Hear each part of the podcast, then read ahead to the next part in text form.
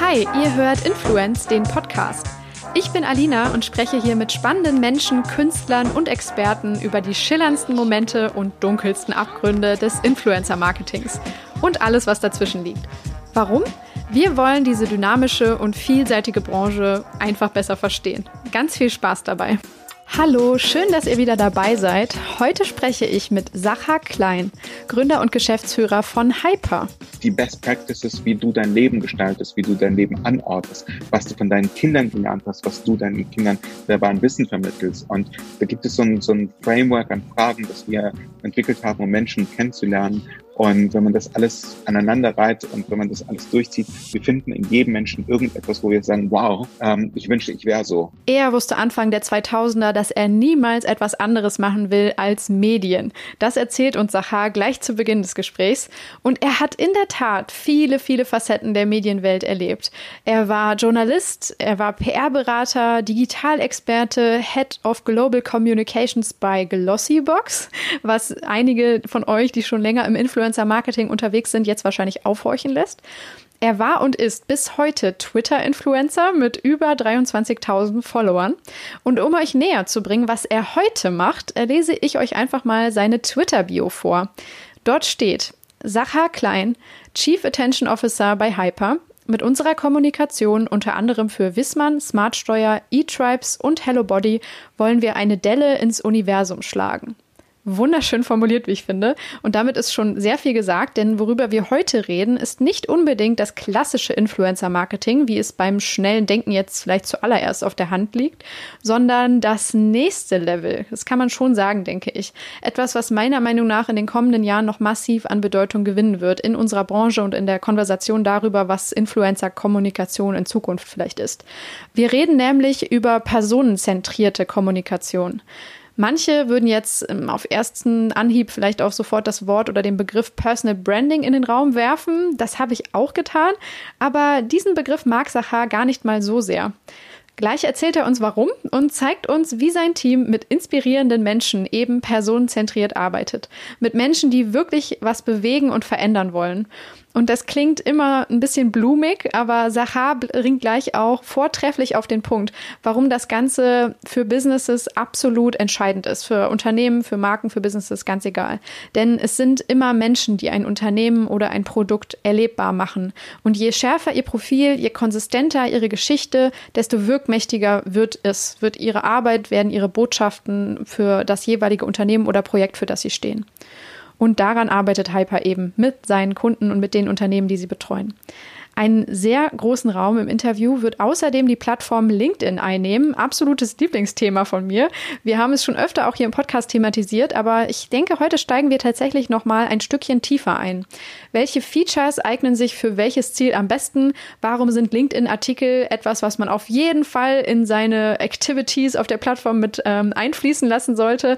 Was sind generell absolute LinkedIn Best Practices, die Sahar jetzt auch mitbringen kann? Denn er betreut tatsächlich eine große Zahl von LinkedIn Top Voices, also von der LinkedIn-Redaktion offiziell hervorgehobene Persönlichkeiten, die auf der Plattform tatsächlich als LinkedIn-Influencer gelten können. Kasia Mohl-Wolf ist zum Beispiel dabei und Verena Pauster, die viele von euch wahrscheinlich auch schon kennen. Ja, es war ein super erhellendes, horizonterweiterndes Gespräch, auch für mich persönlich. Ich bewundere Sachars Arbeit sehr und bin wirklich überzeugt, dass das, was er und sein Team machen, aktuell in Deutschland einzigartig ist. Und deshalb bin ich sehr, sehr dankbar, dass er sich die Zeit genommen hat. Ich wünsche euch jetzt ebenso viel Freude und äh, ja, Horizonterweiterung, wie ich sie erleben durfte. Und hoffe, ihr habt ganz, ganz viel Freude und Spaß beim Gespräch mit Sacha Klein von Hyper. Okay, hi Sacha, schön, dass du da bist und dir die Zeit nimmst, mit uns zu plaudern heute an diesem sehr schönen sonnigen Freitag. Vielen Dank, dass ich dabei sein darf, Alina. Ich freue mich sehr. Ähm, ich finde es toll, dass es jetzt endlich geklappt hat. Wir sind schon seit äh, vielen Monaten, wenn nicht gar über einem Jahr miteinander verbunden. Du hast diesen Podcast quasi von Anfang an begleitet, weil du einer der ersten Menschen warst, die mir empfohlen wurden als Gast.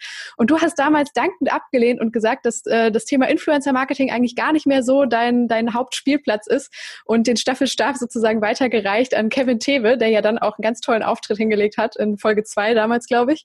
Ähm, aber umso toller, dass es jetzt mit uns beiden geklappt hat und Und vielleicht kannst du dann eben einleitend einfach mal so ein bisschen erzählen, ähm, wie es damals kam, sozusagen, dass du überhaupt mal im Influencer-Marketing unterwegs warst und was du heute machst ähm, und weshalb wir jetzt hier verbunden sind.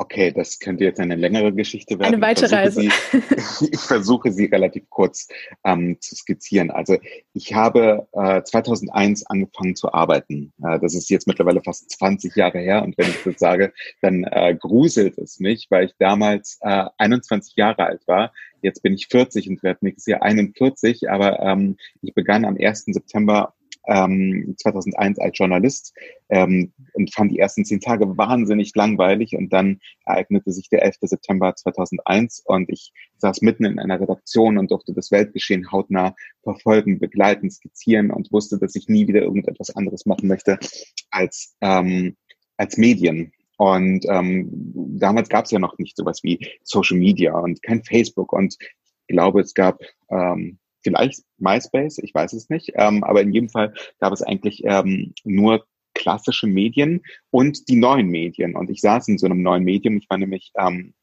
Redakteur bei der Netzzeitung. Das war damals Deutschlands erste rein digitale Zeitung, ähm, die, die eben kein Papierableger hatte, sondern wirklich ausschließlich im Netz erschien. Und ich habe dann zwischen 2001 und 2005 als Journalist gearbeitet und ähm, habe dann 2005 für mich entschieden, dass dass Berichterstattung, reine Berichterstattung für mich zu kurz kommt und bin in die PR gewechselt und habe zwischen 2005 und 2010 für diverse Startups gearbeitet, bin 2010 in einen Konzern gewechselt, ähm, in die Telekommunikationsbranche, habe dort den ganzen Bereich digitale Kommunikation aufgebaut äh, bis 2013 und bin dann 2013 als global Verantwortlicher für Kommunikation in das Startup Glossybox gewechselt.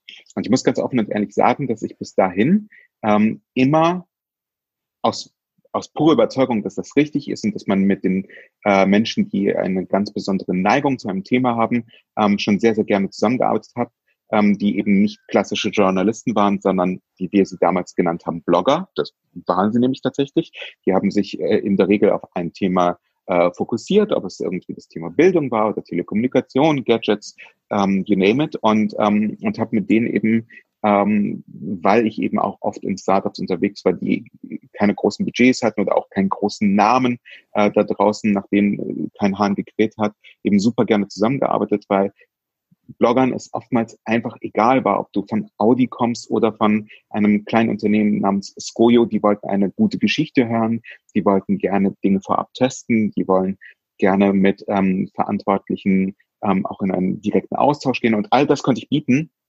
Ich konnte nur jetzt nicht unbedingt irgendwie bahnbrechende äh, Wirtschaftszahlen oder, oder harte News liefern, die vielleicht irgendwie auf der Seite eins bis fünf der Tageszeitung sich wiederfinden. Und deswegen, ich habe wahnsinnig gerne und auch wirklich sehr engagiert immer mit Bloggern zusammengearbeitet, weil ich auch selber seit 2007 gebloggt habe ähm, und auch sehr aktiv gebloggt habe.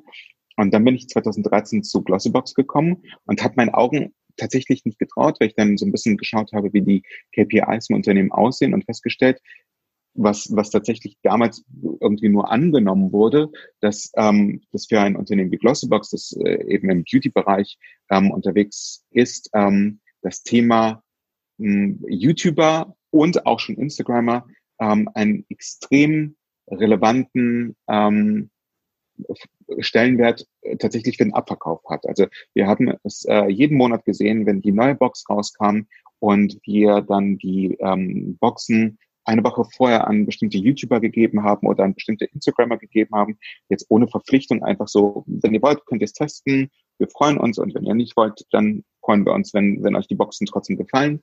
Ähm, die haben dann zwei, drei Tage vor Veröffentlichung der Box schon irgendwelche Teaser gepostet und, ähm, und das, die Verkaufszahlen gingen halt jedes Mal durch die Decke, wenn sie denn auch tatsächlich Positives äh, zu berichtet hatten, wenn wir eine gute Boxenkomposition hatten. Und wir hatten, ich weiß, ich habe noch, ähm, wir hatten im Dezember 2013, als ich gestartet bin, ähm, zwei Monate später, also im Februar 2014, ein neues Boxendesign mhm. ähm, kreiert. Und wir haben dann tatsächlich gesehen, dass die Anzahl der YouTuber, die, ähm, die, die das Unboxing gedreht haben, Monat für Monat zurückgegangen sind. Und wir haben nie so recht verstanden, womit das zusammenhängt. Und dann habe ich tatsächlich ein paar YouTuber selber angeschrieben und gefragt, was ist, was ist denn eigentlich los? Und dann meinten sie, die Box geht zu schnell auf. Also wir hatten die Ecken ähm, entstärkt, ähm, ähm, weil, weil die Produktion dadurch ein paar Cent günstiger geworden ist und bei über 200.000 Boxen rechnet sich das schon. Mhm. Ähm, aber was dadurch passiert ist, ist, dass, das, ist, dass der Boxendeckel zu schnell nach oben ging und das Unboxing, also tatsächlich diese, diese magischen 3,5 Sekunden haben wir mal im, im Medien errechnet, äh, nicht mehr 3,5 Sekunden waren, sondern circa zwei Sekunden. Und das war für YouTube oder für das Publishen auf YouTube einfach zu kurz. Und das, ähm, äh, nachdem wir das rausgefunden haben, sind wir zum alten Boxen-Design zurückgekehrt, was letztendlich dazu geführt hat, dass, dass, dass, es, dass die Anzahl von YouTube-Unboxings wieder hochging. Ähm, und über die Zeit haben wir dann eben festgestellt, wie wichtig Influencer-Marketing für Glossybox tatsächlich auch aus einem rein ökonomischen Mehrwert mhm. ist, ähm, haben dann äh, tatsächlich eine sehr, sehr große Abteilung für Influencer-Marketing aufgebaut mit 21 Leuten ähm, die äh, nichts anderes gemacht haben als tatsächlich Influencer-Marketing, haben fast all unsere Marketing-Budgets in Influencer-Marketing allokiert. Und ähm, das war mehr oder weniger mein Job zwischen 2013 und 2016, als ich für Glossybox gearbeitet habe, obwohl ich ja selber ähm, für das Thema PR und Unternehmenskommunikation gekommen bin. Aber wenn man sieht, dass ein Partikularbereich eben besonders erfolgsversprechend ist, dann ähm, sollte man sich dem auch entsprechend widmen. Und ähm, deswegen habe ich in der Zeit äh, hochgerechnet drei Jahre, zehn Länder, äh, das sind 36 verschiedene Boxen, nein, das ist falsch, äh, 360 verschiedene Boxen, so um die äh, 300 bis 400 äh, Kampagnen im Influencer-Marketing äh, bei Glossybox betreuen und konzipieren dürfen. Mhm. Wahnsinn. Ja, das Prinzip kannst du es von der Glossybox nochmal für alle, die jetzt vielleicht nicht voll im Thema sind, aber ganz kurz erklären, was damals die Besonderheit war, dieses Konzept. Weil ich habe es meinem Freund gestern erzählt und der war so, was ist denn die Glossybox? Und ich so, wie bitte? Die Gloss ja, ja, die Glossybox, ähm, die Glossybox, äh, also rein technisch gesehen, es ist eine Box, die man abonnieren kann und von der man nicht weiß, was sich drin befinden wird, außer eben, dass es ähm, Beauty-Produkte sind, ähm, und zwar fünf an der Zahl, die Monat für Monat ähm, dann eben tatsächlich geliefert werden. Und ähm, du zahlst stand damals, ich muss ehrlicherweise sagen, ich weiß nicht, wie, die, wie teuer die Glossbox heute ist, aber damals ähm, 15 Euro pro Monat und du weißt, dass die Produkte einen Gegenwert von mindestens 40 Euro haben. Also mhm. der ökonomische Faktor ist immer gegeben. Das, was halt viel schöner ist, du beschenkst dich jeden Monat selbst. Und ähm, äh, es ist eine wunderschön gestaltete Box mit Seidenpapier und mit einer Schleife und du du wirst halt jeden Monat von Glossybox beschenkt, äh, und zwar mit den Produkten, die dir maximal Freude bereiten. Und die Glossybox wird von Monat zu Monat besser, weil du eben zu den einzelnen Produkten Feedback gibst und äh, dieses Feedback dann in deinem Beauty-Profil verarbeitet wird, so dass wenn wir feststellen, du hast äh, wie beispielsweise du, Alina, braune Haare, dann wird man dir wahrscheinlich kein Shampoo für Blondinen schicken, weil du eben eine andere Haarstruktur hast als blonde Frauen. Und ähm, so lernt die Glossybox, so werden die Produkte immer besser, so wird deine Experience immer besser und das ist mehr oder weniger das Geschäftsmodell der Glossybox. Ja. Okay, und dann hast du das 2016 im Endeffekt äh, hinter dir gelassen und bist neue Wege gegangen.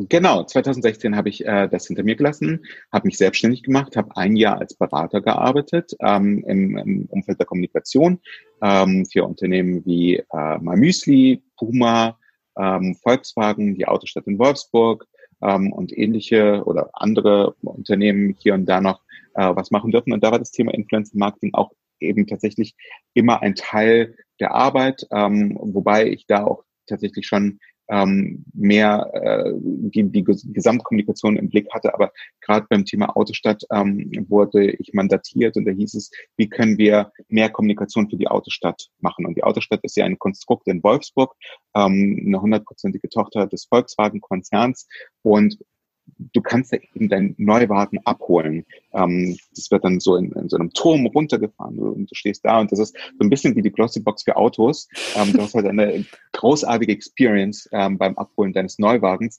und ähm, die Autostadt ähm, zeigt eben die, die unterschiedlichen Marken des Volkswagen-Konzerns wie Porsche, Skoda, Seat etc. pp. Die sind in, in bestimmten Pavillons äh, arrangiert und das ist ein wunderschönes Gelände und äh, wenn ich immer gefragt werde, wie die wie der beste Weihnachtsmarkt ähm, in Berlin, äh, wo, wo der sich befindet, dann sage ich, das ist, der befindet sich in Wolfsburg in der Autostadt, weil die einfach einen wunderschönen Weihnachtsmarkt haben, ähm, der halt relativ klassisch ist, was man in Berlin äh, kaum findet. Und ähm, als ich eben die Arbeit mit der Autostadt aufnahm, haben wir geschaut, okay, was kann man auf Instagram machen? Und vor allem habe ich gesehen, es ist so ein Wahnsinn, weil ihr habt hier einen Platz ähm, geschaffen, der, der so viele Möglichkeiten zum Fotografieren bietet, äh, die, die man teilen kann.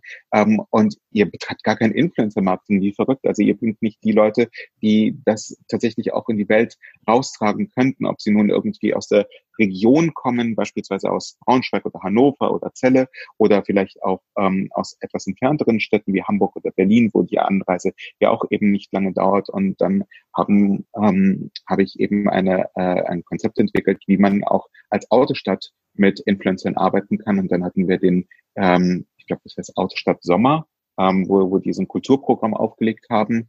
Ähm, und dann haben wir eben jedes Wochenende zwei Influencer ähm, nach Wolfsburg gebracht, für die ein spezielles Programm geschaffen mit Fahrsicherheitstrainings und, und denen wirklich die, die Autostadt von all ihren Facetten gezeigt. Und ähm, das waren alles tatsächlich auch unbezahlte Kampagnen. Ähm, die Leute haben das sehr, sehr gerne in Anspruch genommen und ähm, dann auch tatsächlich gern darüber berichtet. Und das hat super gut funktioniert. Also ähm, die, die hatten dann eben bei äh, Gästen, die die Autostadt besucht haben, auch ähm, Umfragen veranstaltet, woher die Leute denn kamen. Und äh, bis zu einem nicht unerheblichen Teil äh, war dann eben tatsächlich auch die Antwort bei speziell jüngeren Leuten bis 35, dass sie das eben auf Instagram bei irgendwelchen Influencern gesehen haben oder in deren Blogs gelesen haben, so dass sie es dann ähm, von da an wirklich institutionalisiert haben und dass sie jetzt auch mittlerweile eine wirklich sehr wichtige Säule in der Kommunikationsarbeit der Autostadt ist.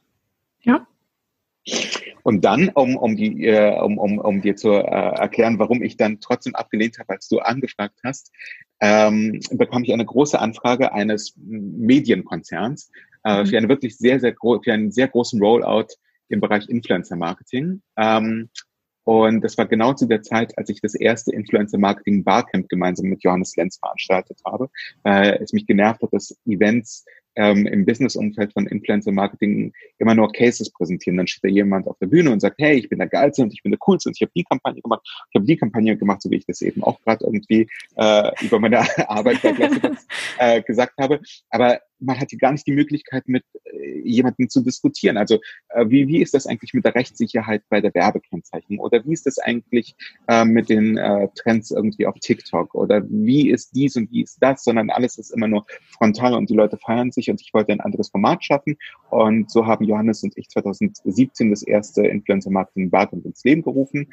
Ähm, zwei Monate später äh, hatte ich eben diese große Kampagne, die, die ich äh, zu managen hatte mit, ähm, mit äh, einer ähm, Mitarbeiterin.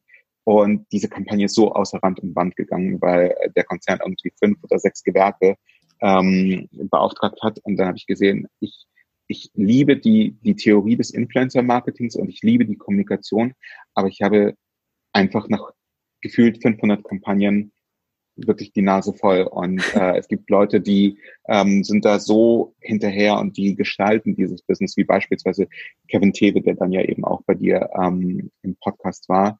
Und das, was mich tatsächlich reizt, sind die Geschichten von Menschen, ähm, die, ähm, die man gut erzählen kann und äh, diese Menschen eben tatsächlich im Bereich Storytelling zu entwickeln und für sie dann eben auch eine Positionierung zu finden und diese Positionierung dann in die Welt rauszubringen. Und das ist fairerweise nicht Influencer Marketing. Und das war der Moment, in dem ich gesagt habe, okay, es war eine schöne Reise, diese jetzt fünf Jahre, die, die ich mit dem Thema Influencer Marketing wirklich dezidiert verbringen konnte und habe gesagt, jetzt mache ich wieder das, worauf ich eigentlich Lust habe. Und das ist PR und ähm, tatsächlich die Positionierung von Menschen.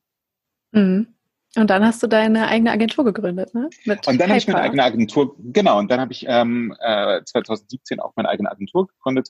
Hyper, wir sind eine relativ kleine Agentur, ähm, sieben Leute, äh, die daran arbeiten, dass Menschen, die die Welt verändern wollen und sich selbst als Visionäre sehen oder wir sie als Visionäre einschätzen, dass wir ihnen eine Stimme geben. Das ist so unser Mission Statement.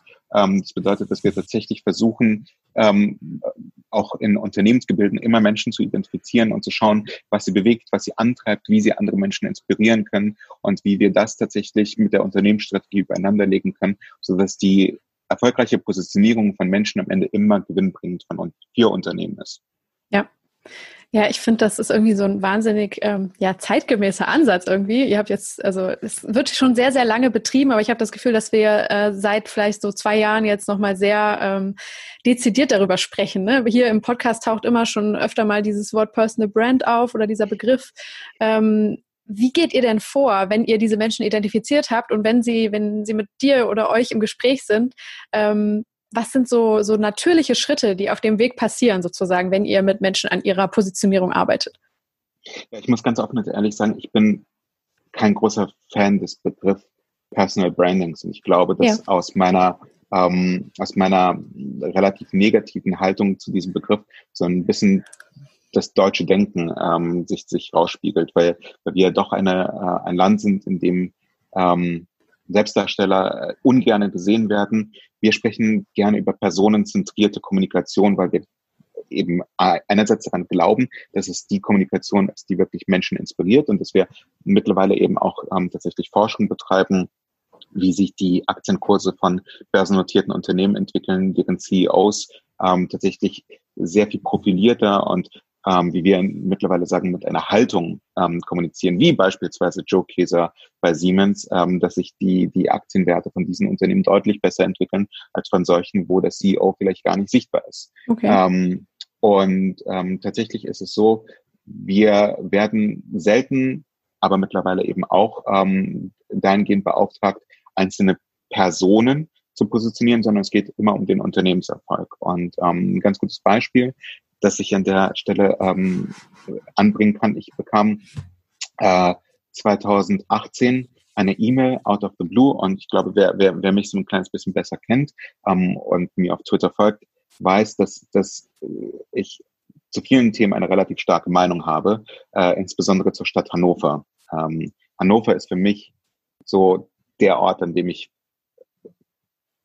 nicht leben und erst recht nicht sterben möchte. Äh, das ist so, äh, ich, ich fahre da gerne durch, ähm, aber aussteigen und vor allem dort Zeit verbringen, das ist nicht meine Welt. Ich kann das? es nicht wirklich es hat wahrscheinlich sehr viel mit der CeBIT zu tun. Jedes Mal, wenn ich zur CeBIT in Hannover war, hat es geregnet und es ist grau und es gab nie irgendwie die Möglichkeit, schnell von A nach B zu kommen. Und mhm. es, also es ist, es ist einfach nicht meine Welt. Und alles, was ich in Hannover erlebt habe, ist wirklich so das absolute Mittelmaß. Die Leute haben relativ wenig Profil, die Unternehmen haben relativ wenig Profil. Der Fußballverein 96 ist die Pest. Ähm, und äh, also ich, ich hasse Hannover. Ich kann es gar nicht anders sagen. Ähm, und ich bekam irgendwann im Sommer 2018 eine E-Mail, Steuern und dann noch Hannover. Ähm, und dachte, äh, was soll das denn jetzt? Ähm, und ähm, Björn Weide, der Geschäftsführer von Smartsteuer, schrieb mir, ähm, dass er mir auf Twitter folgt, dass er ähm, meinen Podcast, den ich seit äh, 2018, 20, nee, Anfang 2018 betreibe, regelmäßig hört und dass er weiß, dass ich Hannover nicht mag und dass das Thema Steuern mag sowieso kaum jemand. Aber sein Unternehmen Smartsteuer sucht jemanden, der einen anderen Ansatz von PR fährt und der würde sich gerne mal mit mir unterhalten. Und ähm, das haben wir getan und ähm, dann haben wir einen Workshop mit ihm gemacht und sind nach Hannover gefahren. Und offen und ehrlich, das Thema Steuern ist halt wirklich keins, bei dem die Deutschen besonders äh, freudig sind. Also äh, jetzt, gerade während wir alle, äh, wo draußen irgendwie dieser Corona-Wahnsinn stattfindet, äh, zu Hause sitzen, machen tatsächlich deutlich mehr Deutsche ihre Steuererklärung, weil sie die Zeit finden und weil die meisten von ihnen eine Steuerrückzahlung erhalten und auch ja. tatsächlich die Nutzerzahlen von Smartsteuer massiv nach oben gehen. Ähm, aber es ist eben kein Thema, mit dem man sich wahnsinnig gerne beschäftigt. Und ähm, und wir saßen zusammen und haben nach einem Kommunikationsansatz gesucht. Und ich habe aber in diesem Gespräch festgestellt, dass Björn Beide als Mensch wahnsinnig inspirierend ist. Also das ist äh, jemand, der 2012 äh, einen, einen Anruf von einem Headhunter bekommen hat, in dem er gefragt wurde, ob er sich vorstellen kann, Geschäftsführer eines Unternehmens zu werden. Und er war bis dahin Produktmanager ähm, bei Xing, ähm, war der erste in seiner Familie, der überhaupt studiert hat, der Informatik studiert hat.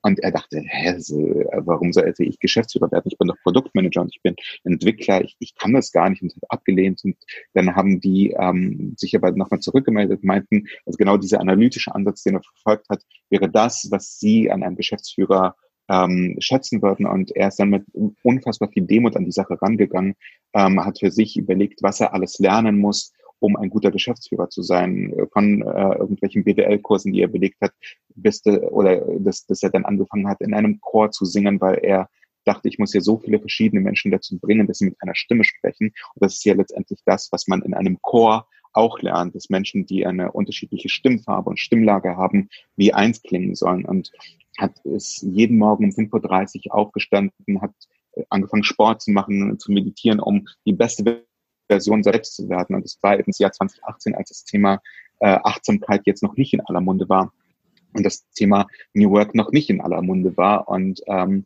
und wir haben dann eben gesehen, okay, wow, ähm, das, das, ist, das ist eine Geschichte, die die, die, wenn sie uns inspiriert, bestimmt auch ganz viele andere Leute inspirieren würde und haben uns überlegt, dass es war sowieso keine Steuersaison, also die meisten Journalisten hatten jetzt gar keinen Anlass über Steuern zu schreiben, dass, dass, dass wir gesagt haben, wir werden über der Person von Björn Weide sprechen und wir werden, ähm, weil er eben auch tatsächlich versucht hat, aus Smartsteuer eine New Work Company zu machen, in der der Einzelne eben maximal befähigt ist, ähm, sich, sich einzubringen, Entscheidungen zu treffen, Verantwortung zu übernehmen, dass, dass wir das eben in die Öffentlichkeit bringen und haben dann ähm, bei den ersten Gesprächen mit Journalisten festgestellt, hm, die sind da gar nicht so wahnsinnig scharf drauf, weil die kennen Smartsteuer nicht, die kennen Björn Weide nicht und ähm, es fehlt logischerweise die Flughöhe, also es fehlt die Autorität.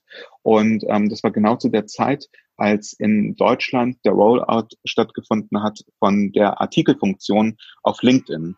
Ähm, und ähm, wir haben dann gesagt, okay, Jan, wir, wir müssen jetzt aber irgendwie ins Doing kommen. Ähm, lass uns doch mal ähm, deine Gedanken gemeinsam niederschreiben, was, wie, wie du die Welt siehst, wie du das Thema Arbeit siehst. Und dann haben wir angefangen, mit ihm ähm, einen Redaktionsplan aufzusetzen, ähm, Artikel zu entwickeln ähm, und ähm, waren halt schon immer seine Gedanken, ähm, die, die da äh, reingeflossen sind. Also wir haben zu keinem Zeitpunkt das in irgendeiner Weise manipuliert, aber wir haben ihn eben in diesem Prozess begleitet, haben ihm sehr, sehr viele Fragen gestellt, versucht das Ganze natürlich möglichst pointiert darzustellen und haben dann angefangen, Ende 2018 äh, auf LinkedIn regelmäßig Artikel zu veröffentlichen. Und unmittelbar vor Weihnachten ist dann ein Text erschienen, der hieß The Workaholic ist tot. Und ähm, das ist tatsächlich eine ähm, große These von, von Björn, dass, dass er sagt, dass es nicht um viel Arbeiten geht, sondern klug und vor allem miteinander arbeiten. Und dieser Text ist komplett durch die Decke gegangen. Also er hatte irgendwie 4000 Likes, 600 Shares, 500 Kommentare und das Netzwerk von Björn auf LinkedIn ist deutlich kleiner als das. Also der hat am Ende irgendwie 70.000 Abrufe ähm, und so richtig konnten wir uns das nicht erklären. Ich habe dann im Nachgang auch mit der Redaktion von LinkedIn gesprochen ähm, und versucht festzustellen, woran es gelegen hat. Und seitdem befinden wir uns auch tatsächlich in einem sehr intensiven Austausch mit der LinkedIn-Redaktion. Ähm, wir haben aber in dem Prozess eben tatsächlich festgestellt, dass man über LinkedIn Agenda-Setting betreiben kann, ähm, mittlerweile auch sehr gutes Agenda Surfing betreiben kann. Und mit diesem Text sind wir dann eben Anfang 2019 zu vielen Journalisten gegangen und haben gesagt, schau mal, der Mensch Björn Weide hat eine bestimmte Expertise. Er kann diese Expertise sehr pointiert in Worte fassen. Und es ist eine Expertise, auf die hier die Zahlen ähm, die Menschen maximal anspringen und, und die ähm, resonanzfähig ist. Und darauf sind sehr viele Journalisten dann auch tatsächlich eingestiegen, so dass wir dann ab 2019 ähm, wirklich sehr erfolgreich Kommunikation und PR für Björn Weide und Smartstyle herstellen konnten. Ja. Ja, es ist eine sehr schöne ähm, Entwicklungsgeschichte im Endeffekt. Ähm, ist es denn manchmal auch der Fall, dass Leute an dich herantreten und du aber dann im Endeffekt ablehnst, weil du da nicht so dieses gewisse Etwas siehst oder diese Geschichte, so die, die zusammenpasst und die man perfekt erzählen kann? Oder glaubst du, jeder hat dieses Etwas sozusagen? Ich bin überzeugt, dass jeder, also ja, wir lehnen ganz, ganz viele ähm, Unternehmen und Menschen ab, ähm, weil sie unserer Meinung nach die falschen Ziele adressieren, okay. ähm, weil sie verkaufen wollen und wir eben keine ähm, darauf spezialisierte Agentur äh, sind, die, die ihnen beim Verkaufen helfen möchte. Wir möchten gute Geschichten erzählen, die maximal anschlussfähig sind, die Menschen begeistern, sodass Leute Lust haben, sich mit Menschen und Unternehmen zu beschäftigen. Und ja, am Ende verkaufst du mehr. Und wir sehen genau das bei Smartsteuer. Aber wenn dein Ziel ist, dass du mithilfe von LinkedIn-Postings oder mithilfe von irgendwelchen ähm, Presseartikeln dezidiert verkaufen möchtest, dann ist das meiner Meinung nach nicht der richtige Weg und dann sollten die Leute lieber das Geld ähm, wirklich sehr klar in Facebook-Anzeigen, in Google AdWords und vielleicht sogar in Influencer-Marketing investieren. Aber das, was wir machen, ist keine Verkaufskommunikation. Ähm, das, was wir aber sehr wohl sehen und das, was wir auch feststellen, jeder Mensch hat irgendwo etwas wahnsinnig Einzigartiges in sich. Und es ist, es liegt an uns, das zu identifizieren. Und wir saßen vor, ach, es fühlt sich an wie vor drei Jahren, aber es war Anfang März in München äh, mit einem Unternehmen ähm, zusammen. Das waren zwei Unternehmer, die beide nicht zum ersten Mal gegründet haben, die gesagt haben, ja, aber ich habe keine geile Geschichte. Also ich, ich habe nichts Gutes zu erzählen. Und dann haben beide angefangen zu erzählen und der eine hat irgendwie so ein SEO-Vertical aufge ähm, baut über einen Zeitraum von fünf Jahren, hat es für mehrere Millionen Euro verkauft und arbeitet heute nicht mehr für das Geld, sondern weil er tatsächlich jetzt etwas hat, was, was in seiner Familie irgendwann mal äh, zu einer sehr schweren Erkrankung geführt hat, was er damit äh, beheben möchte. Und wenn du das hörst und, und oder wenn ich zumindest das höre, dann sitze ich auf der anderen Seite des Schreibtisches und kriege tatsächlich Gänsehaut, weil ich einfach weiß, das sind alles Leute, die die nicht aufstehen, weil sie müssen und die nicht einen Job machen, weil sie müssen, sondern weil sie wirklich die Welt verändern wollen. Und wie toll ist es, wenn wir ihnen ähm, dabei helfen können, dass sie ein bisschen schneller, ein bisschen erfolgreicher, ein bisschen besser ans Ziel kommen. Und das ist letztendlich der Sinn und Zweck unserer unserer Unternehmung. Und ähm, wenn, wenn wir diese Geschichte nicht sehen und wenn wir diese Geschichte nicht hören, dann liegt es niemals an den Leuten, mit denen wir ähm, zusammensitzen, sondern immer nur an unseren Fragen, dass die nicht präzise waren oder dass, dass wir nicht genug Vertrauen für unsere Arbeit ähm, letztendlich ähm, erschaffen konnten. Mhm. Gut, ein, einer der Schwerpunkte sozusagen unseres Gesprächs soll dann aber eben auch LinkedIn sein, was du jetzt eben schon angedeutet hast, was es für eine Bedeutung so 2018 an diesem einen Beispiel für euch hatte. Ähm, vielleicht kannst du mal so ein bisschen skizzieren, welchen Stellenwert die Plattform jetzt auch vor allem in deinem Geschäft einnimmt und wie wichtig sie sowohl für dein Business ist, als auch für das Business von den Leuten, die ihr betreut. Weil ich merke, dass, äh, also für mich ist es mittlerweile so eine der wichtigsten Plattformen, äh, sowohl, also was heißt sowohl privat als auch beruflich. Bei mir ist ja der Podcast so ein Mischprojekt. Ähm, ich merke halt bei mir selber, dass ich die Plattform fast öffne, öfter öffne als äh, Instagram oder TikTok. Und ähm, das alleine schon so anhand meines eigenen Nutzerverhaltens, auch der Aktivität der Leute, mit denen ich dort vernetzt bin, ich erkennen kann, dass irgendwie sich alle so ein bisschen darauf einigen können und gerade so eine ja, ich weiß auch nicht, so eine Welle durch die Menschen geht, die vor drei Jahren so noch gar nicht da war. Ne? Also da waren diese Leute noch nicht auf LinkedIn so aktiv wie heute. Ich auch Vollkommen nicht. richtig.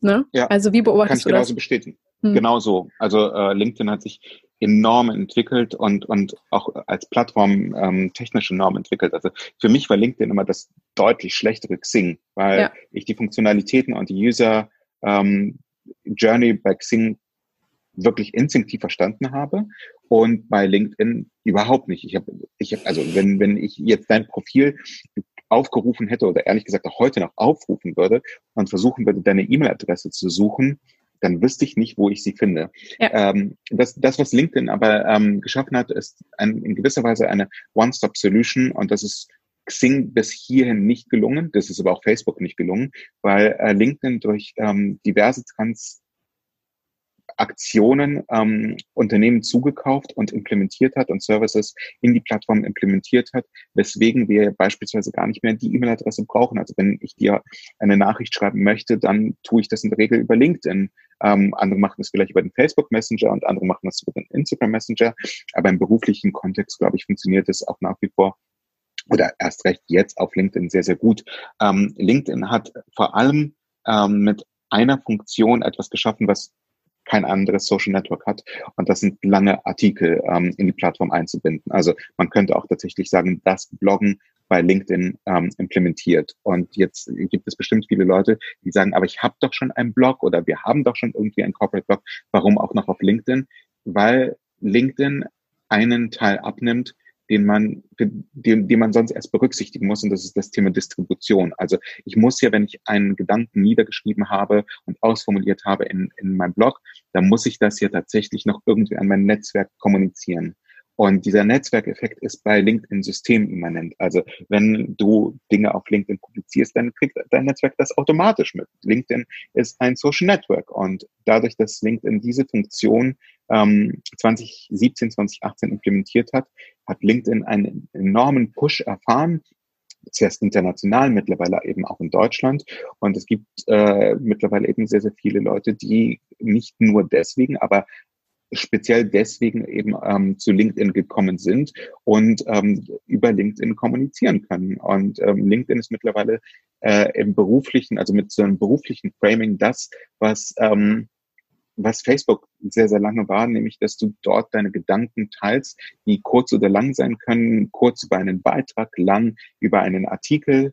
Ähm, du kannst äh, Videos bei LinkedIn einbinden und jemand, der eben das Medium Link, äh, Video besonders gut verstanden hat, ähm, kann sich darüber positionieren. Und dann gibt es die Kommentarfunktion und es gibt die Like-Funktion und du kannst Beiträge teilen und du kannst vor allem eben auch Menschen Nachrichten schreiben. Du kannst Leute finden, ähm, die du in irgendeiner Weise anstellen möchtest oder mit denen du Geschäft äh, betreiben möchtest oder aber auch, wenn, wenn jemand einen spannenden Podcast äh, publisht, so wie du, ähm, dann kann man mit dir ins Gespräch kommen und es ist einfach eine sehr, sehr gute Plattform geworden, um vom Wissen anderer zu profitieren und um sich mit ihnen auszutauschen. Aber das ist genau das, was man berücksichtigen muss. LinkedIn ist vor allem eine Plattform des Wissensaustausches und nicht zwangsläufig eine Plattform, auf der man verkauft.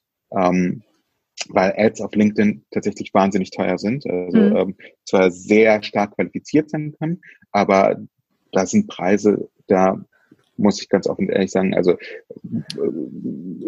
da, da, da, da fliegt einem in gewisser Weise die Schädeldecke weg. Also das 10 bis 20-fache, was, was man eben von Facebook oder Instagram gewohnt ist. Ähm, aber wenn du imstande bist, aus Menschen heraus oder aus Menschen eben das zu identifizieren, wofür sie eigentlich stehen, wofür sie brennen und was wir mittlerweile schon fast ähm, niemand kann es mehr hören und sie als ihren Purpose definieren oder als ihr Why definieren. Wenn du das ähm, wirklich gut zu Papier bringen kannst oder in Videos übersetzen kannst, dann kannst du auf LinkedIn eben wirklich sehr, sehr stark Agenda-Setting betreiben. Und das ist eben das, was wir mittlerweile für einige unserer Kunden, glaube ich, ganz erfolgreich hinbekommen.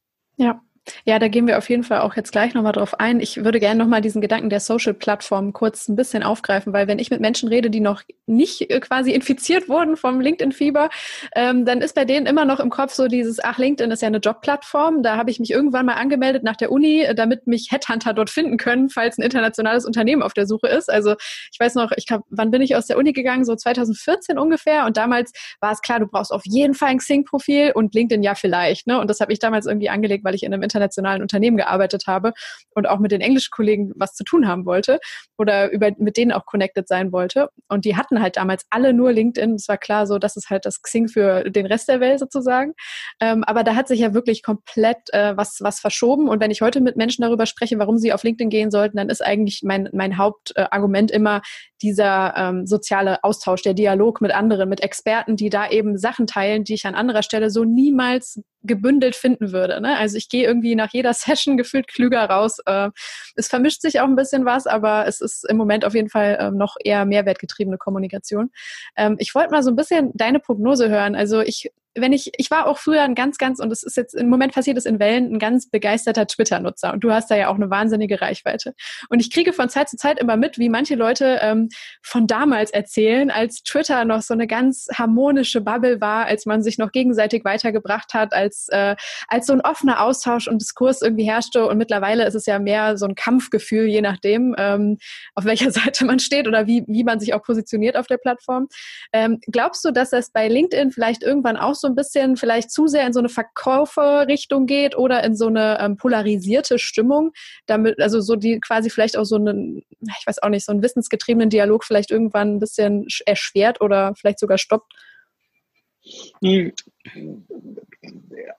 Ich glaube, man muss berücksichtigen, was LinkedIn ist und was Twitter ist und was Facebook ist. Wir, wir schreiben ja immer darüber, dass, dass Facebook irgendwie böse ist. Also jetzt nicht, nicht die nicht der Konzern, sondern die Plattform.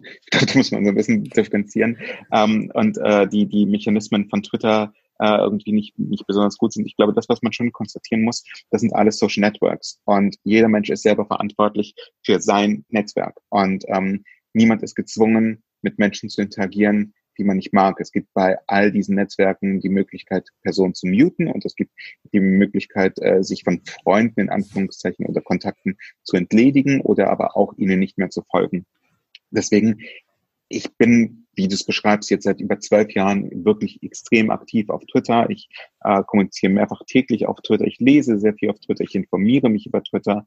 Ähm, ich lasse mich von Menschen auf Twitter inspirieren und es funktioniert für mich heute genauso gut, wie ähm, es noch vor zwölf Jahren der Fall war. Und ja, am Anfang war es halt so, also ich glaube, äh, die ersten, ähm, also weiß ich gar nicht, wie viele Leute wir waren, die dort kommuniziert haben, aber jeder kannte jeden. Es war wie in so einer Kleinstadt. Mhm. Ähm, und natürlich ist das größer geworden und irgendwann habe ich ähm, 2015 oder 16 für mich festgestellt, ich kann nicht mehr mit Twitter, also es hat für mich nicht mehr funktioniert. Und dann habe ich überlegt, woran das lag. Und parallel habe ich aber eben von, von der wissenschaftlichen Forschung von von Dunbar ähm, erfahren, der gesagt hat, dass jeder Mensch imstande ist, nur zu 150 anderen Menschen Kontakt aufzubauen, beziehungsweise diesen Kontakt in irgendeiner Ebene zu halten. Und es war für mich der Anfang eines Experiments, an dem ich beschlossen habe, ich werde nie mehr als 150 Accounts auf Twitter folgen. Und das mache ich seitdem eben sehr konsequent. Also mhm. immer wenn äh, ich jemanden sehe, den ich spannend finde, muss ich jemanden anderen aus meinen 150 rausboxieren. Und das ist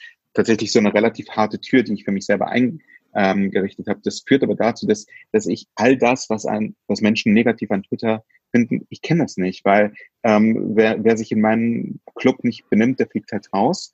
Ähm, und wer sich äh, gut benimmt, den, dem werde ich weiter folgen. Und genauso ist es für mich auch auf LinkedIn. Ähm, ich glaube, das, was man sich halt tatsächlich überlegen muss, je stärker die Nutzung von LinkedIn, je stärker die Nutzung von Twitter, je stärker die Nutzung von Facebook wird, also je mehr diese Netzwerke in der Gesellschaft stattfinden, desto mehr werden sie aber auch zum Spiegelbild unserer Gesellschaft. Und das, was ich also wirklich einmal die Woche verliere ich mich in Kommentaren ähm, unter Posts von Politikern.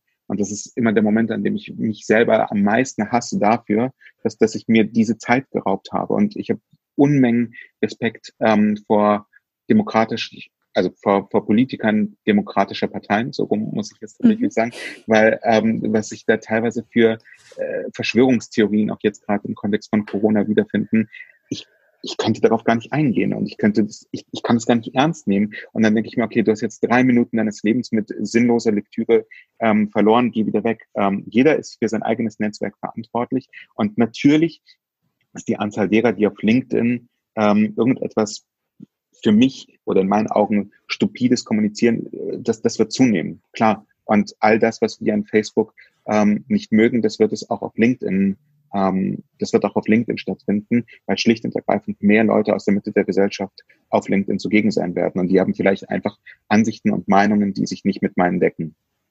Ja. Okay, du hast es eben schon ähm, eigentlich in, in, Zügen auch schon gesagt, aber was wären jetzt so deine, deine Kernargumente ähm, für Menschen selber zum Creator auf LinkedIn zu werden, wenn man es so nennen will? Also nicht nur zu lesen und sich weiterzubilden und vielleicht Nachrichten zu schreiben, sondern tatsächlich auch Posts abzusetzen ähm, oder Artikel zu schreiben oder Live-Videos zu machen, was auch immer. Ja, also es gibt Menschen, die, die haben eine intrinsische Motivation, anderen Menschen in irgendeiner Weise Sinnstiftung zu bieten oder sie zu inspirieren, sie zu meinetwegen auch belehren. Ähm, ich glaube, für diese Menschen ist es ganz einfach, ähm, äh, diese Motivation zu finden, etwas zu Papier zu bringen und ein Video aufzunehmen, ihr Wissen zu dokumentieren und zu teilen oder vielleicht auch ihre Ansichten zu äußern. Und dann gibt es vielleicht die Menschen, die über sich selber sagen, dass sie eher ähm,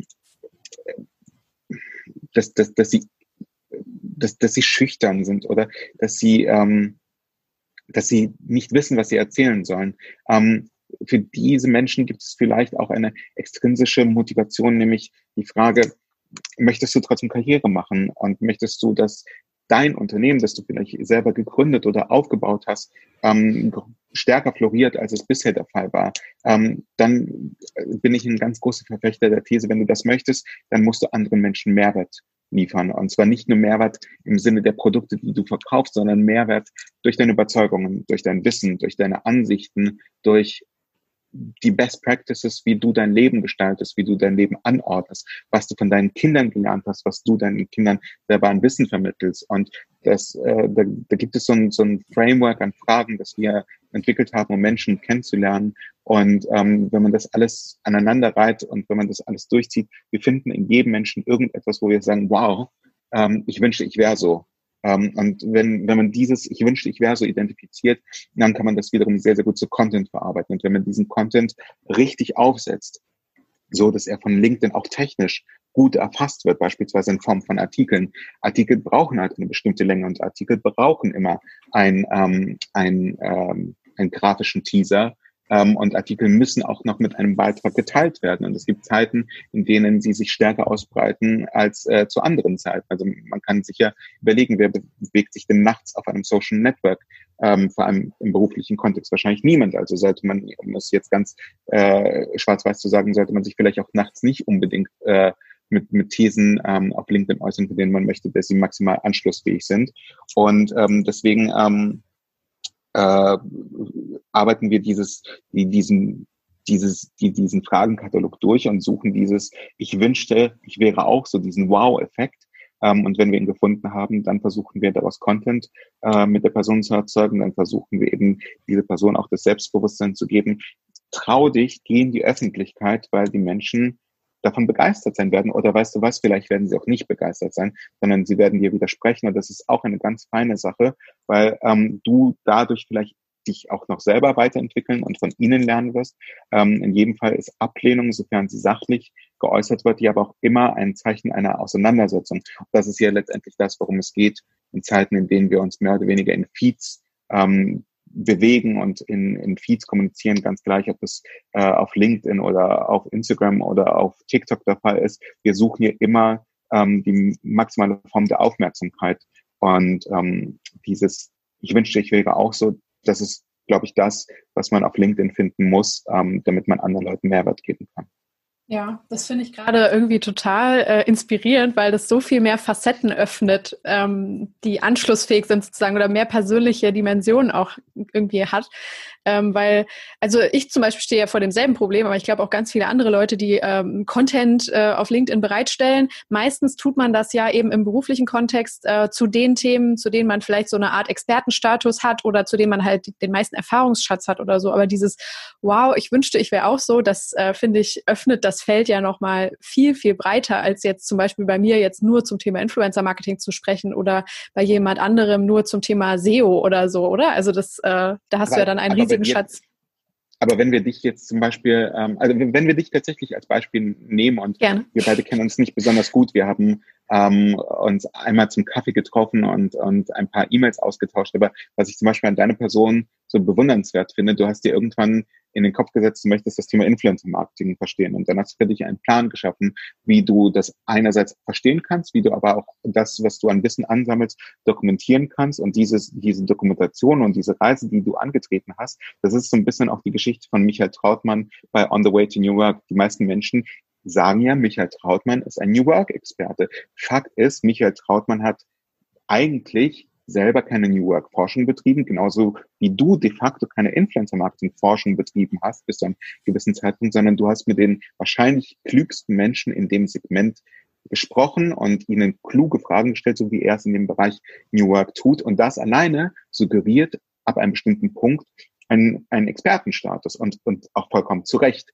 Und wenn ich heute eine Frage habe, die sich mit dem Thema New Work beschäftigt, dann ist die erste Assoziationskette wahrscheinlich irgendwo ähm, Michael Trautmann. Und das ist ähm, tatsächlich was, was man dann wiederum verarbeiten kann in unterschiedliche Themenblöcke, auch bei LinkedIn, äh, wenn es jetzt um dich ginge, ähm, wie man es schafft, Experte zu werden.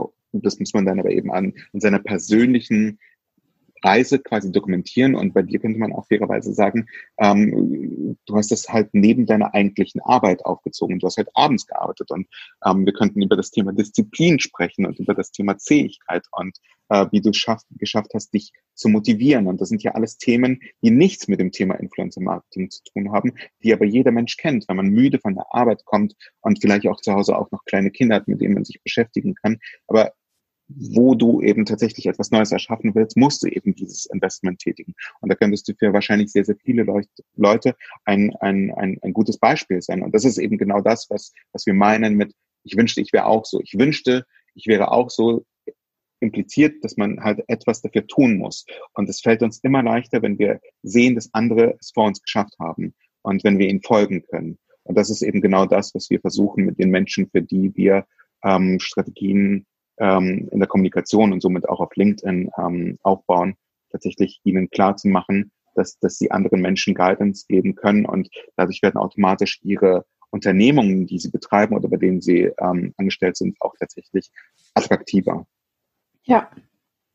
Ähm, wir sind im Endeffekt uns auch wieder hier an dieser Stelle über den Weg gelaufen, weil äh, ich äh, vor ein paar Wochen so äh, recht gedankenlos auch abends um 23.40 Uhr oder so ähm, einfach mal die Frage in mein LinkedIn-Netzwerk gestellt habe, so hey Leute, ich habe hier acht Artikel ähm, oder acht LinkedIn-Artikel unfertig liegen in meinem Ordner, lohnt es sich, die zu posten? Weil ich in den letzten ähm, zwölf Monaten ähm, irgendwie so ein bisschen Zweifel bekommen habe, ob äh, Artikel sich in dem Sinne lohnen, in Anführungszeichen. Das kann man natürlich jetzt auch nochmal voll diskutieren, aber ich bin jemand, mir fällt dieses äh, On-Point-Sachen äh, in einem Artikel runterschreiben sehr schwer. Ich brauche da sehr lange für und Zeit ist eben so ein Faktor, der bei mir halt eine mega Rolle spielt und äh, in der Zeit könnte ich halt auch noch einen Podcast vorbereiten oder arbeiten oder andere Dinge machen und äh, deshalb ist es bei mir immer, immer weiter ähm, hinten übergefallen sozusagen.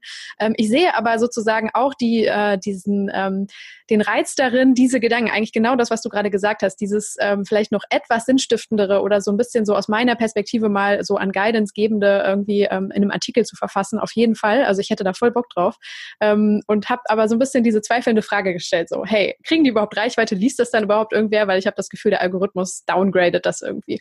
Und da habe ich äh, so ziemliche Mixed Reactions gekriegt. Viele haben beschrieben, so jetzt gerade zieht es wieder total an und Artikel lohnen sich. Früher habe ich auch das so gesehen wie du.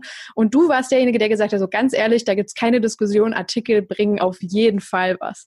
Ähm, vielleicht kannst du das nochmal so ein bisschen, gerade auch an diesem Format äh, entlang, äh, nochmal verargumentieren, was, was für euch oder was ihr auch in der Arbeit mit den Menschen, mit denen ihr arbeitet, gesehen habt, ähm, was für eine Kraft Artikel auf LinkedIn besitzen eben.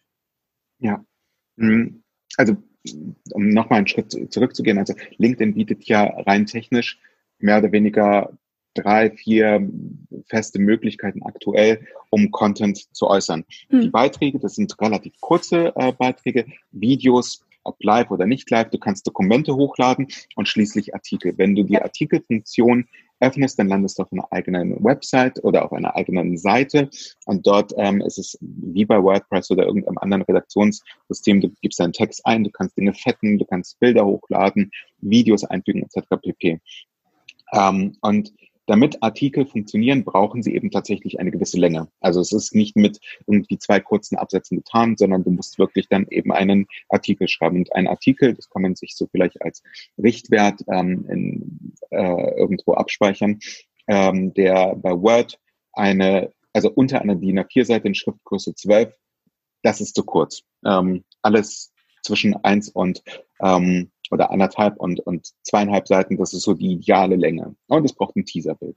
Ähm, und wenn du dann eben Themen identifiziert hast, die, die Mehrwert stiften, von denen du sagst, hier habe ich etwas, was ich an Wissen weitergebe und was aber nicht jetzt äh, bedeutet, wie ähm, schalte ich eine Anzeige bei LinkedIn.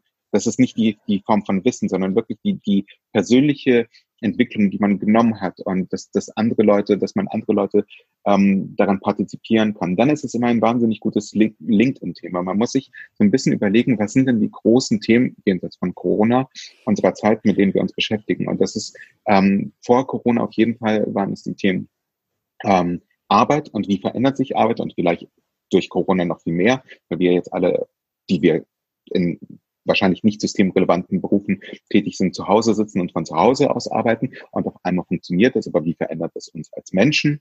Ähm, Stichwort ähm, Work-Life-Balance. Gibt es so etwas überhaupt noch? Das wäre ein wahnsinnig gutes ähm, LinkedIn-Artikelthema, wenn man es eben auch bereit ist, nicht nur als theoretische Abhandlung zu schreiben, sondern immer mit dem eigenen Bezug, mit ähm, Gedanken, die man sich selber macht, mit Empfindungen, die man teilt, es, es muss, man, man muss den Mut aufbringen, persönlich zu sein. Und man muss auch den Mut aufbringen, ähm, seine Zweifel zu äußern und äh, seine verletzliche Seite zu zeigen.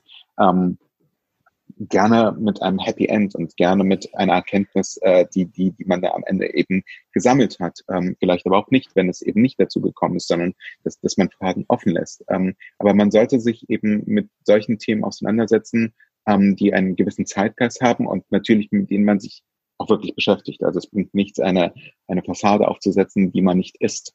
Ähm, dann sollte man äh, tiefer in sich hineinschauen. Ähm, ein Thema, das auf LinkedIn auch massiv ähm, diskutiert wird, ist das Thema Gleichberechtigung ähm, und, und Diversity. Und da geht es nicht nur um das Thema Frauen und Männer, sondern auch um Altersgerechtigkeit, ähm, um, um Diversität in Unternehmungen, ähm, wenn, wenn es um äh, Sexualität geht oder um, um Nationalitäten.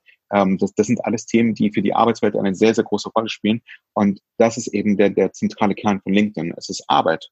Ähm, LinkedIn ist ein Netzwerk für die professionelle Umgebung. Und alles, was im Beruf eine Rolle spielt, alles, was für Diskussionen im Job eine Rolle spielt, ähm, funktioniert auf LinkedIn wahnsinnig gut. Ähm, und wenn man diese Themen dann in einer bestimmten Länge ähm, mit einem äh, entsprechenden persönlichen Bezug schreibt, dann kann man davon ausgehen, dass diese Artikel auch andere Menschen interessieren. Und wenn sie andere Menschen interessieren, dann werden sie diese Artikel teilen. Und ähm, das, was wir eben gesehen haben, ist, das, das Beispiel Björn Weide habe ich schon ähm, aufgebracht, aber es gibt eben noch viele andere Beispiele, die, die, die ich auch aufbringen könnte. Wir haben eine Kundin, für die wir tätig sind, Kascha Moll-Wolf.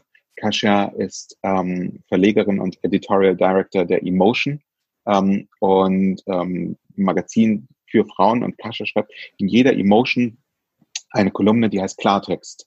Ähm, und als wir die Arbeit aufgenommen haben, habe ich angefangen, ähm, die Emotion wirklich zu sezieren und zu schauen, was, ja. was, was macht dieses Magazin eigentlich aus. Ich habe festgestellt, diese Klartext-Kolumnen, die sie schreibt, die sind im höchsten Maße relevant für unsere Gesellschaft. Da geht es darum, dass Frauen viel weniger Geld verdienen als Männer nach wie vor ähm, und dass es eigentlich nicht sein darf. Da geht es darum, dass Frauen, äh, wenn sie in Elternzeit gehen, ähm, auch tatsächlich, äh, was die Altersvorsorge angeht, viel schlechter gestellt sind als Männer, was eigentlich nicht sein darf. Und es sind so viele Themen, in denen es äh, im Grunde um das Thema Gerechtigkeit geht und ähm, wo unsere Gesellschaft einen Missstand hat, dass ich ähm, dann dachte, wie krass, das sind alles Themen, über die ich mir als Mann viel zu selten Gedanken mache und die für mich aber genauso relevant sind, weil ich eben mit einer Frau verheiratet bin und natürlich nicht möchte, dass sie im Alter schlechter gestellt ist als ich und dass sie auch jetzt unter der Konstellation, in der wir leben, schlechter gestellt ist ähm, und, und wie ich sie unterstützen könnte. Und dann dachte ich, aber eigentlich ist dieser Klartext ähm,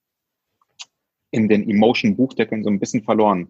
Weil die Leute, mhm. die die Emotion lesen, die sind ja schon eigentlich überzeugt von diesen Thesen. Wichtiger wäre es doch, dass man Leute überzeugt, die die Emotion noch nicht lesen und die dann vielleicht eben anfangen, die Emotion zu lesen. Und so haben wir die Klartextartikel dann für LinkedIn aufbereitet, minimal mit Kasche ähm, umgeschrieben und angefangen, die auf ähm, äh, LinkedIn zu publizieren. Und das Echo war bei jedem einzelnen Text wirklich gewaltig. Also ähm, jeder kann sich einfach mal wirklich so die Texte von Kasche auf LinkedIn anschauen. Wir haben eine unfassbare Reichweite, werden massiv diskutiert. Es gibt auch tatsächlich sehr harte Kommentare von wie ich finde, alten weißen Männern, die, die sich auch äh, durchaus nicht respektabel äußern. Ähm, aber Fakt ist, sie erzeugt Treibung und sie erzeugt mhm. Aufmerksamkeit für das Kernprodukt Emotion. Und das ist ja letztendlich das, was eben auch in der Öffentlichkeitsarbeit total wichtig ist, wenn man in die Köpfe der Menschen rein möchte und wenn man vor allem etwas in den Köpfen der Menschen verändern möchte. Ja. Ähm, wie oft postet ihr dann für Sie die Sachen? Dann immer passend sozusagen zum Release äh, des neuen Magazins sozusagen? Oder nee, gar nicht mal so sehr. Also, okay. ähm, also, also fairerweise, sie postet das tatsächlich selber. Mhm. Ähm, und, und eigentlich, also ich gehe jetzt äh, das kurz in meinem Kopf durch. Jeder unserer Kunden postet es selber. Wir entwickeln die Beiträge mit ihnen zusammen oder unterstützen sie bei der Entwicklung der Beiträge. Ähm, wir haben für uns tatsächlich einfach vom Workload festgestellt, dass wir mit den wenigsten Kunden es schaffen, mehr als einen Text, also mehr als einen Artikel im Monat zu entwickeln, weil ja. es eben dann doch ein langer Prozess ist, um die Gedanken ähm, zusammen zu ordnen, die Worte zu formulieren, diese Worte vielleicht auch nochmal umzustellen und dann äh, sich zu überlegen, äh, an welchem Tag, zu welchem Anlass macht es am meisten Sinn, diesen Text zu veröffentlichen. Teilweise sind die äh, Klartextartikel von Kascha drei, vier Monate alt, wenn sie auf LinkedIn online gehen aber sie passen dann einfach wieder ganz gut. Mhm. Okay, also ihr orientiert euch auch manchmal so ein bisschen an der öffentlichen Debatte oder dem, was Total. sozusagen gerade ja, das an Diskussionsthemen da ist. Okay. Genau. Also ähm, Verena Pauster, mit der wir ja auch zusammenarbeiten, ja. gerade am 8. März zum Internationalen Frauentag, ähm, als Corona gerade so am Ausbrechen war, ähm, beispielsweise einen Text geäußert, ähm, der, der jetzt keinen expliziten Frauenbezug hat, aber ähm, ein, ein Thema ähm, äh, wirklich noch immer identifiziert, dass das einfach so krass ist, ähm, nämlich dass, dass wenn Frauen in Elternzeit ähm, und Mutterschutz gehen, ähm, aber auch wenn Menschen äh, ihre Verwandten, die, die krank sind, pflegen, ähm, dass sie dann Vorstands- und Aufsichtsratmandate per Gesetz niederlegen müssen, ähm, weil sie in dieser Zeit eben nicht die Kraft oder die Zeit aufbringen können. Und das ist dann eben keine reine Pause, sondern sie, sie müssen mehr oder weniger von ihrem Amt zurücktreten. Und das empfand sie als so ungerecht, dass sie eben pünktlich zum 8. März einen Artikel dazu verfasst hat und der hat eine ganz eigene Medienkarriere genommen. Sie war damit im Fernsehen, in Zeitungen, im Radio ähm, und das ist eben, glaube ich, ein ganz gutes Beispiel, was LinkedIn alles bewirken kann. Und dann heißt es immer von Leuten, naja, aber die Verena, die kann das, ich, ich, äh, die ist ja schon bekannt. Verena und ich kennen uns jetzt seit äh, elf Jahren. Ähm, wir haben zusammen äh, 2009 gearbeitet. Sie war verantwortlich für das Online-Marketing eines Startups, ich für die PR. Und ähm, wir hatten einen gemeinsamen Termin in Berlin, ähm, haben in Hamburg gearbeitet, sind Zug gefahren und auf dieser Zugfahrt ähm, meinte ich zu Verena, also dass, dass, dass ich sie als durchaus inspirierende Person empfunden habe, warum sie nicht mehr nach außen kommuniziert und dann meinte sie, ja, es interessiert doch keinen Menschen. Und ich, ich, ich, ich meinte damals, glaube ich, zu ihr, ich, ich würde dir wünschen, dass du die Fähigkeit entwickelst, sechs Monate durchzuhalten. Ich glaube, du schaffst für dich einen Use Case, in dem du sehen wirst, ähm, dass du krass davon profitieren kannst. Und ich freue mich, dass, dass, dass äh, Verena jede Challenge akzeptiert und es dann durchgezogen hat und für sich selbst, glaube ich, zehn Jahre später sieht, dass das wahrscheinlich nicht der ganz falsche Weg war. Ja, ja, es ist äh, bei ihr wirklich beeindruckend. Das ist so jetzt eine Persönlichkeit, äh, bei der ich es auch persönlich mitverfolgt habe in den letzten Monaten oder Jahren. Ich glaube, ich weiß gar nicht, seit wann ich sie kenne, irgendwie halt durch irgendeinen Podcast. Ich glaube, bei UMR war sie mal und äh, seitdem habe ja. ich sie irgendwie nie aus dem Blick verloren. Und äh, ja. ich meine, im Moment passt es natürlich auch zum Thema digitale Bildung und ähm, Homeschooling-Konzepte. Ne? Da war sie ja jetzt auch bei der achte Tag, glaube ich. Ne? Also so genau in meiner Medienbubble ist sie jetzt halt gerade voll angekommen. Wenn man einmal an einer Person oder auch an einem Namen hängen bleibt und sich merkt, ach, das war ja eine Person von damals XY, dann, äh, dann erlebt man auch so diese, genau, diese Geschichte oder diesen Weg mit. Den Artikel damals hatte ich auch gelesen, fand ich auch super spannend, habe ich dann direkt mit meinem Freund, der Jurist ist oder auf dem Weg dahin, gerade vor dem zweiten Staatsexamen, diskutiert, wie das sein kann, dass es diese Regelung irgendwie oder dafür keine Lösung gibt sozusagen, weil es ist ja auch wirklich so eine rechtliche Implikation, die Menschen dann dazu zwingt, sozusagen äh, quasi nicht, die können nicht in Pause gehen, das ist ja wie bei Politikern auch, sondern die müssen das Mandat niederlegen, weil sie es halt nicht mehr so wahrnehmen können, wie es äh, mal irgendwie wann von wahrscheinlich Männern festgeschrieben wurde. Das ist echt faszinierend. Also ja, das äh, hat Total. mich auf jeden Fall auch bereichert und informiert. Ähm, du hast es äh, eben schon ein bisschen beschrieben, dass ihr auch mit der LinkedIn-Redaktion zusammenarbeitet. Ich würde das, oder zumindest mit denen in einem Austausch steht. Ähm, ich erlebe das so, dass es bei LinkedIn irgendwie deutlich transparenter ist, ähm, dass es überhaupt so eine Redaktion gibt und die auch auf die Inhalte schauen, sozusagen, die auf LinkedIn oder auf der Plattform generell publiziert werden, ähm, als es vielleicht bei anderen Plattformen der Fall ist. Ne? Also ich habe jetzt gerade irgendwie nicht das Gefühl, dass es eine Instagram-Redaktion für den deutschen Markt gibt oder so. Äh, vielleicht kannst du mal so ein bisschen die Zusammenarbeit beschreiben und wie du auch so deren Agenda vielleicht so wahrnimmst oder auch deren Art zu arbeiten mit den äh, Menschen, die mhm. auf der Plattform publizieren? Ja, also ähm, es, es, also A, es gibt eine Redaktion bei LinkedIn und das ist, ja. glaube ich, tatsächlich ähm, ziemlich wichtig festzuhalten, weil du es genau richtig beschrieben hast. Instagram hat keine Redaktion und Facebook hat keine Redaktion und Twitter hat keine Redaktion ähm, und die sorgen dafür, dass gewisse Themen stärker in den Fokus der Menschen gerückt werden und vielleicht auch mit Kontext versehen werden als andere Themen. Und es ist ein Team von, ich glaube, mittlerweile eben auch knapp zehn Leuten, die in München und Berlin ansässig sind, ähm, das Sarah Weber über einen Zeitraum jetzt von gut zwei Jahren aufgebaut hat. Und ähm, die achten letztendlich darauf, dass Menschen zu den Themen, die sie wahrscheinlich interessieren werden und die für unser Leben relevant sind, auf LinkedIn möglichst schnell Orientierung bekommen. Momentan ist es natürlich das Thema Corona. Und wenn wir uns bei LinkedIn einloggen oder wenn wir LinkedIn öffnen, äh, vor allem im Desktop äh, oder auf dem Desktop, dann sehen wir oben rechts so einen kleinen Kasten, ähm, wo bestimmte Artikel gehighlightet werden. Da gibt es eben einen entsprechenden Corona-Überblick. Ansonsten ähm, gibt es da aber eben auch eine wechselnde Auswahl an Themen, die sich eben wirklich mit den überwiegenden Themen beschäftigen, die für die Arbeitswelt wichtig sind. Äh, ob es irgendwelche juristischen Themen sind, also darf ich eigentlich im Homeoffice arbeiten oder was, was muss juristisch eben äh, klar sein, damit ich im Homeoffice arbeiten kann oder ähm, Geschlechtergerechtigkeit. Und diese Themen werden teilweise von der LinkedIn-Redaktion selbst äh, recherchiert und erarbeitet und teilweise sind das eben dann auch die Inhalte von den Usern, die auf LinkedIn ähm, kreiert werden, äh, vor allem aber in langen Artikeln. Es sind selten Beiträge, die dort geteilt werden, sondern wirklich Artikel. Ähm, und deswegen macht es eben auch Sinn, ähm, Artikel zu verfassen. Und ähm, für jemanden, der eben jetzt seit mittlerweile 15 Jahren PR macht, ist der Austausch mit, mit Redakteuren einfach das Brot- und Buttergeschäft, deswegen fällt es uns wahrscheinlich ein bisschen leichter, aber LinkedIn ist, eben auch ein Social Network. Das heißt, diese Redakteure sind für jedermann ansprechbar und man, man sieht sie, man kann sie leicht identifizieren und man kann auch einfach mal ihre Beiträge kommentieren. Man muss auch mit niemandem ähm, als, als Kontakt verbunden sein. Man kann auch Menschen einfach nur folgen, wie das auf Twitter der Fall ist, ähm, um deren Beiträge zu sehen. Und äh, die haben in ihren Privacy-Einstellungen das so geregelt, dass eben äh, alles, was, was beruflich relevant ist, auch wirklich sichtbar ist. Und so kann man eben einen, einen guten Draht zur Redaktion aufbauen. Und bei uns ist es mittlerweile so, wenn wir ein Thema von einem Kunden identifizieren, bei dem wir einfach nicht sicher sind, ob das ein Thema ist, dann spiegeln wir das mit der Redaktion und fragen, glaubst du, das kann funktionieren?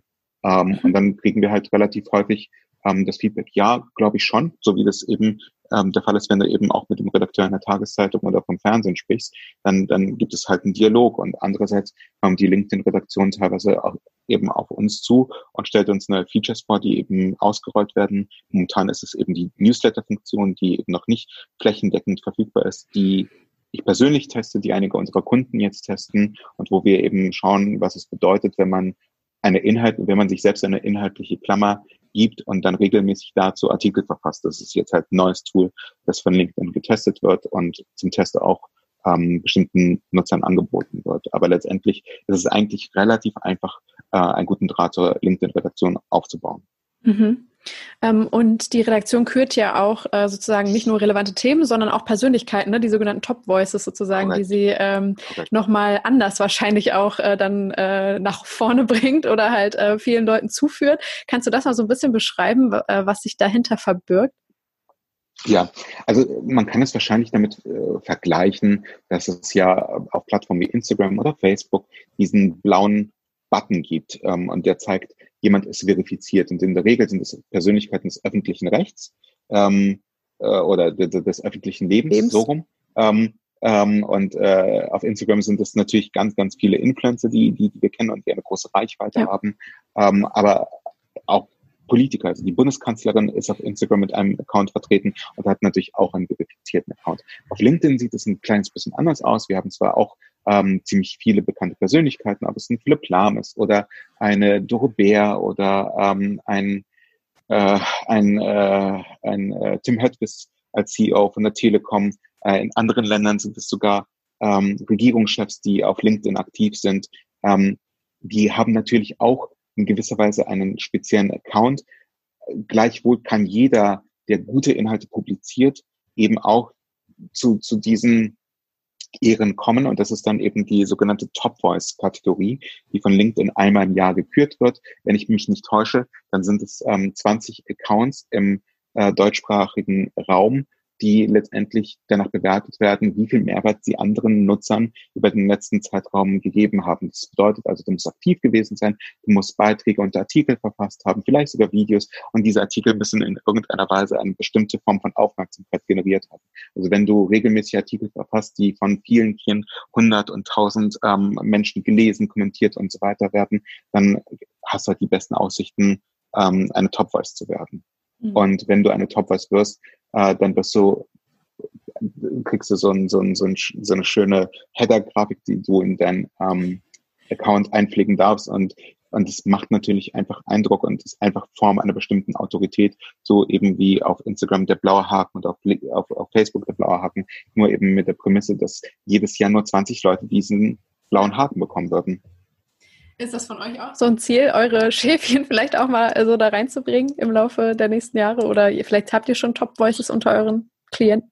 Ja, also es, ähm, tatsächlich ähm, bei, bei der letzten ähm, bei der letzten äh, Vergabe der ähm, der, der LinkedIn Top Voices waren vier der 20, die prämiert wurden, unsere Kunden. Insofern ähm, das, das, das hat schon ganz gut geklappt und manchmal setzen wir uns dieses Ziel und manchmal setzen wir uns dieses Ziel nicht. Ich glaube, das, was wichtig ist, ist wirklich die qualitativ gute mhm. Arbeit abzuliefern. Ähm, und ob es dann am Ende zu einer Top Voice reicht oder nicht, das, das lässt sich hier nicht wirklich beeinflussen, weil wenn andere Leute mehr Geschichten zu erzählen haben oder auch mehr Ressourcen darauf verwenden können, dann, dann sind uns in gewisser Weise die Hände gebunden. Aber wenn wir aus eigener Kraft äh, mit unseren Kunden gemeinsam gute Arbeit abliefern, dann erreichen wir ja die eigentlichen Ziele, die im Vordergrund stehen, nämlich möglichst vielen Menschen Orientierung und Inspiration zu liefern. Ja, Ähm, kannst du vielleicht noch mal so einmal ein bisschen kurz schärfen, ähm, wie ihr den Erfolg von einer Kommunikation auf LinkedIn auch ein bisschen bemesst? Also schaut ihr da, ähm, du hast schon angedeutet, so vielleicht auf die, die Reibung, wie viel Resonanz ein Artikel erzeugt, wie viel auch Diskussion vielleicht entsteht, aber was sind vielleicht noch so äh, KPIs oder, oder Werte, auf die ihr guckt? Ähm, vielleicht auch ein Sentiment in der Diskussion oder so oder eine inhaltliche Auseinandersetzung? Ja, also ich, ich äh, habe bei Glossybox gelernt, ähm, du kannst nichts managen, was du nicht messen kannst. Mhm. Ähm, und dann, dann gab so es ein, so ein, so ein KPI-Sheet, ähm, das, das, das ich jeden Monat abgeben musste. Und, und der, der Hauptinvestor von Glossybox war damals Rockets Internet und ich glaube, ich war tatsächlich der Einzige, der sich wirklich mit diesen KPIs mal auseinandergesetzt hat. Fakt ist, ähm, nachdem ich mich mit diesen KPIs auseinandergesetzt habe, sind wir im Rocket Ranking aller, aller Companies immer auf Platz eins äh, gewesen, weil ich die Kommunikationsarbeit nach diesen KPIs ausgerichtet habe. Äh, fünf Monate später hatte ich aber ein Gespräch mit unserem CEO, also mit dem Glossybox CEO, der zu mir meinte, dass er mit der Arbeit nicht zufrieden sei. Und da meinte ich, aber schau doch mal, wir sind immer die Nummer eins und unsere KPIs sind super und da meinte ja, aber ich bin einfach nicht zufrieden. Das, das fühlt sich nicht gut an.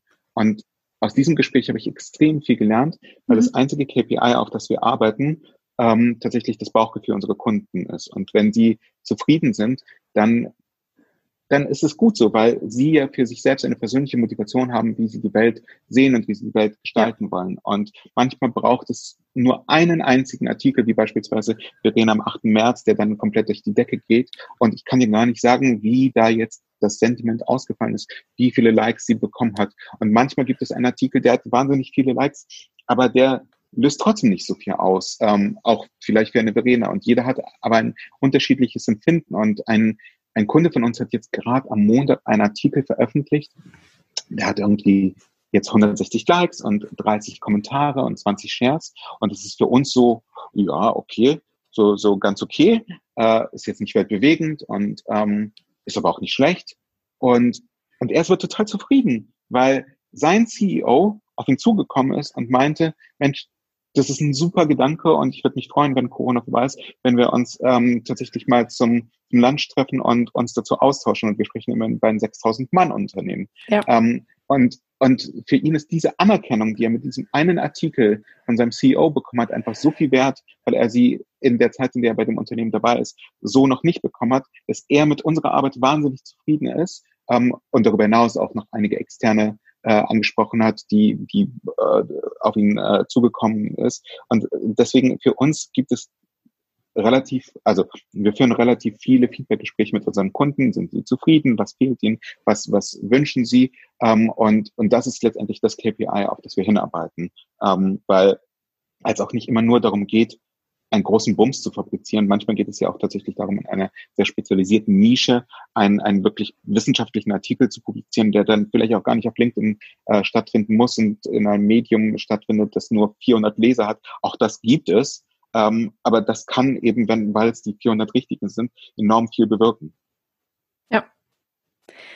Ein sehr, sehr schöner Ansatz. Ähm, Du hast eben oder ganz zu Beginn gesagt, dass du dich ja dann damit so mit die, deiner Arbeit, die du jetzt machst, sehr vom Influencer Marketing verabschiedet hast und das gar nicht mehr so nennen würdest. Und du hast quasi auch diesen Personal Branding Begriff für den deutschen Markt zumindest jetzt gerade so ha, eher mal weggeschoben, ein bisschen zur Seite. Ich bin selber gerade ein bisschen auf der Suche nach einem, einem neuen Dachbegriff, weil ich finde, die Mechaniken, die hier angewendet werden, dass man sozusagen Personen hat und mit die sozusagen sich positionieren zu etwas und Empfehlungen geben oder Wissen vermitteln oder unterhalten, das das ist ja irgendwie etwas, was sich durch alles so zieht. Deshalb macht es auch voll Sinn, dass du jetzt davon in diesem Podcast erzählt hast, wo es ja um, um Einfluss geht und irgendwie darum, ach ja, diese, diese vielleicht menschlichen Faktoren in der Kommunikation auch zu nutzen.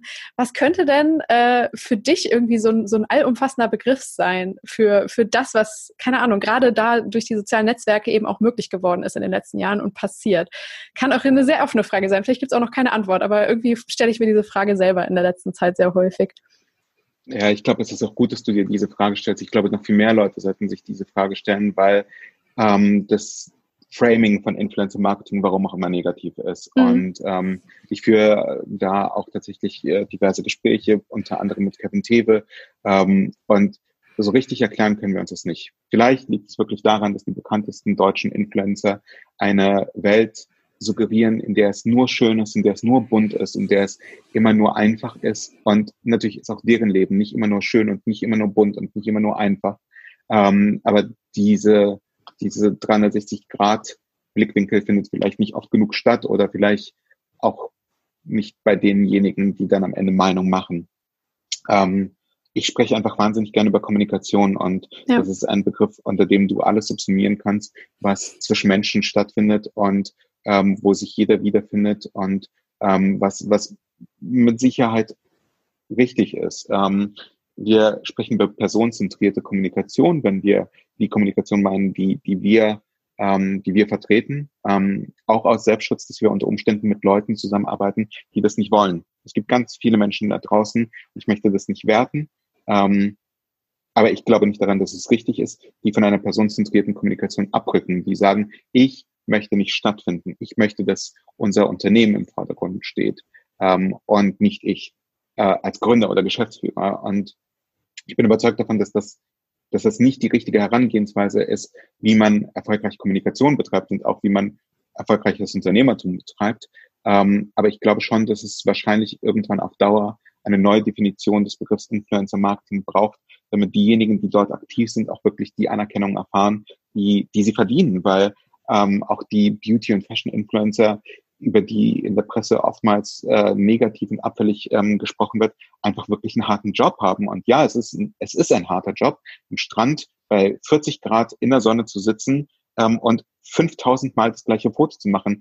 Ich könnte das nicht und hätte sofort einen Sonnenbrand und am nächsten Tag einen schweren Muskelkater. Und das ist nicht vergleichbar mit den systemrelevanten Berufen, die jetzt in der Corona-Krise äh, äh, wichtig sind. Aber es ist ein verdammt harter Job und niemand wird auf die Idee kommen, zu Heidi Klum zu gehen und zu sagen, das, was du da die letzten 20 Jahre gemacht hast, war alles nur Pillepalle. Aber bei ähm, Influencern ähm, lachen wir, weil Influencer halt vielleicht nicht von der Presse zu irgendwelchen Institutionen gekürt wurden, sondern dass demokratisch passiert ist. Und vielleicht ist es für einige Menschen ein Dorn im Auge, dass Entwicklungen demokratisch passieren, ohne dass Instanzen sie letztendlich auch in irgendeiner Weise küren. Ich, ich weiß es nicht. Ähm, das, das, was ich im, im B2B-Umfeld sehe, ist, dass am Ende diejenigen, die beharrlich sind, die mehr geben als nehmen und die ähm, Lust haben, mit anderen Menschen zu interagieren, die setzen sich am Ende immer durch. Ja. Ja, ich finde es sehr, sehr spannend, das so in den nächsten Jahren weiter zu beobachten. Finde ich ja schon mal gut, dass, äh, oder ja, dass an anderer Stelle auch schon darüber nachgedacht wird. Und äh, ich habe auch letztens im Podcast gehört, dass äh, auch jemand äh, quasi so, das war seine These, die er mitgebracht hat. Ich frage dich jetzt gleich auch nach deinen, äh, dass er vielleicht, äh, also oder in Aussicht gestellt hat, dass wir uns vielleicht komplett von diesem Begriff Influencer Marketing lösen und es irgendwas Neues gibt, was, was viel ja, facettenreicher eben ist, um all diese Möglichkeiten, diese Spielarten auch mit abzudecken. Und vielleicht ist es Kommunikation, ne? Also muss man schauen, wie, wie das wieder organisch dann wächst und sich entwickelt, äh, weil es kann ja nur von vielen Seiten quasi vorangetrieben werden. Aber ja, dann möchte ich dich jetzt auch auf jeden Fall fragen, ähm, ob du auch eine oder mehrere Thesen mitgebracht hast, was so in Zukunft äh, uns erwarten wird, in der Kommunikation, vielleicht auch in der personenzentrierten Kommunikation, je nachdem. Ja, also damit starte ich tatsächlich. Ja. Ähm, wenn, ich als, wenn ich als Mensch kommuniziert und wenn ich als Person kommuniziert, der wird auf Dauer gesehen kaum noch Chancen haben, seine Karriere voranzubringen oder aber gewinnbringend für sein Unternehmen zu agieren. Erläuterung, davon bin ich zu 100 Prozent insofern überzeugt, als dass ich nicht glaube, dass jemand privat werden muss in seiner Kommunikation. Also du findest von meinem Sohn kein einziges Foto irgendwo im Internet, aber die Menschen wissen, dass ich einen Sohn habe, weil er eine prägende Figur ist, die mich beschäftigt und die mich auch zu dem Menschen werden und reifen lässt, der ich heute bin. Ähm, ich kann aber selber entscheiden, was ich wo auf Social Media sage oder nicht sage. Und es muss niemals privat sein. Wenn es aber nicht persönlich ist, dann bin ich nicht imstande, anderen Menschen als Vorbild zu dienen, ähm, ihnen Inspiration zu bereiten und sie auch vielleicht dazu zu bringen, dass sie mit mir arbeiten möchten. Wir sind eine recht kleine Agentur, aber ich bin ziemlich selbstbewusst und sage, dass, dass du wahrscheinlich in Deutschland kaum eine zweite Agentur finden wirst, in der das Durchschnittsniveau der einzelnen Person so hoch ist wie bei uns, weil wir eben tatsächlich, weil ich wirklich wahnsinnig gute und integre und fleißige Leute für Hyper gewinnen konnte. Und, ähm, und ich glaube nicht, dass mir das gelungen wäre, wenn ich ganz normale Stellenprofile irgendwo bei Stepstone ähm, inseriert hätte, sondern es gelingt halt nur dadurch oder wahrscheinlich nur dadurch, dass ich für die Art der Kommunikation, an die ich glaube, so massiv werbe und dass ich wahrscheinlich dann auch relativ ein relativ authentisches Bild als Figur äh, im, im Rahmen die, dieser Thesen ähm, fungiere. Das ist meine erste These.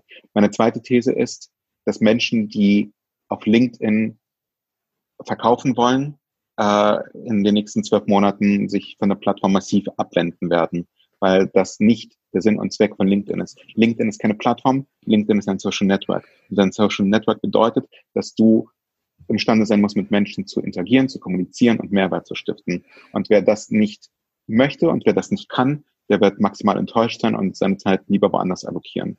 Und meine dritte und letzte These, die ich mitgebracht habe, ist, dass das ganze Thema Influencer Marketing gerade jetzt in, in, in dieser Corona-Krise einen so großen Schub bekommen wird, auch budgetär, dass wir wahrscheinlich im Laufe der nächsten zehn Jahre äh, eine so dynamische Entwicklung erkennen werden, dass die meisten Budgets im Jahr 2030 im Marketing für das Thema Influencer Marketing allokiert werden, weil das etwas ist, was schnell, einfach und direkt fabriziert werden kann, ohne zu viele Gatekeeper, ohne zu große Produktionsteams und ähm, wo tatsächlich dann auch noch das Thema Distribution ähm, jetzt eine ähm, Einfachheit hat, die du so nie, nirgendwo wiederfindest. Wir als PR-Agentur machen uns massiv Gedanken darüber, dass zahlreiche Redaktionen jetzt in Kurzarbeit gehen und stellen uns die Frage, wie viele unserer Ansprechpartner auf der anderen Seite des Schreibtisches in zwei Monaten überhaupt noch arbeiten werden. Die, die Networks für die Influencer sind immer noch da und das wird sich dann auch dementsprechend in den Budgets niederschlagen. Ja, ja, und wahnsinnig anpassungsfähig halt auch, ne, was man gesehen hat in der Kommunikation, wie schnell da auch gewisse Strategien äh, jetzt einfach aus dem Homeoffice der Influencer sozusagen heraus angepasst und äh, neu auf die Straße Korrekt. gebracht wurden. Das ist natürlich, das sehen ja jetzt auch viele einfach, ne, so was, wenn es mal wirklich hart auf hart kommt, äh, eben möglich ist und das behält man im Kopf. Und ja, das, also die Medienkrise ähm, und wie quasi der Journalismus gestärkt oder eben auch absolut nicht gestärkt daraus hervorgeht aus dieser Zeit, das äh, äh, ist nochmal ein ganz anderes Thema. Da könnte man jetzt auch nochmal zwei Stunden drüber sprechen. Ähm, müssen wir auf jeden Fall. Da wäre ich dann wahrscheinlich nicht beobachten. der richtige ja. dafür, gibt es, dafür gibt es klügere Leute als mich, aber äh, mir macht es zumindest echt Sorgen und Gedanken. Definitiv. Das beschleunigt wahrscheinlich viele Prozesse, die wir so in Anfängen schon gesehen haben, nochmal massiv. Ja. Definitiv.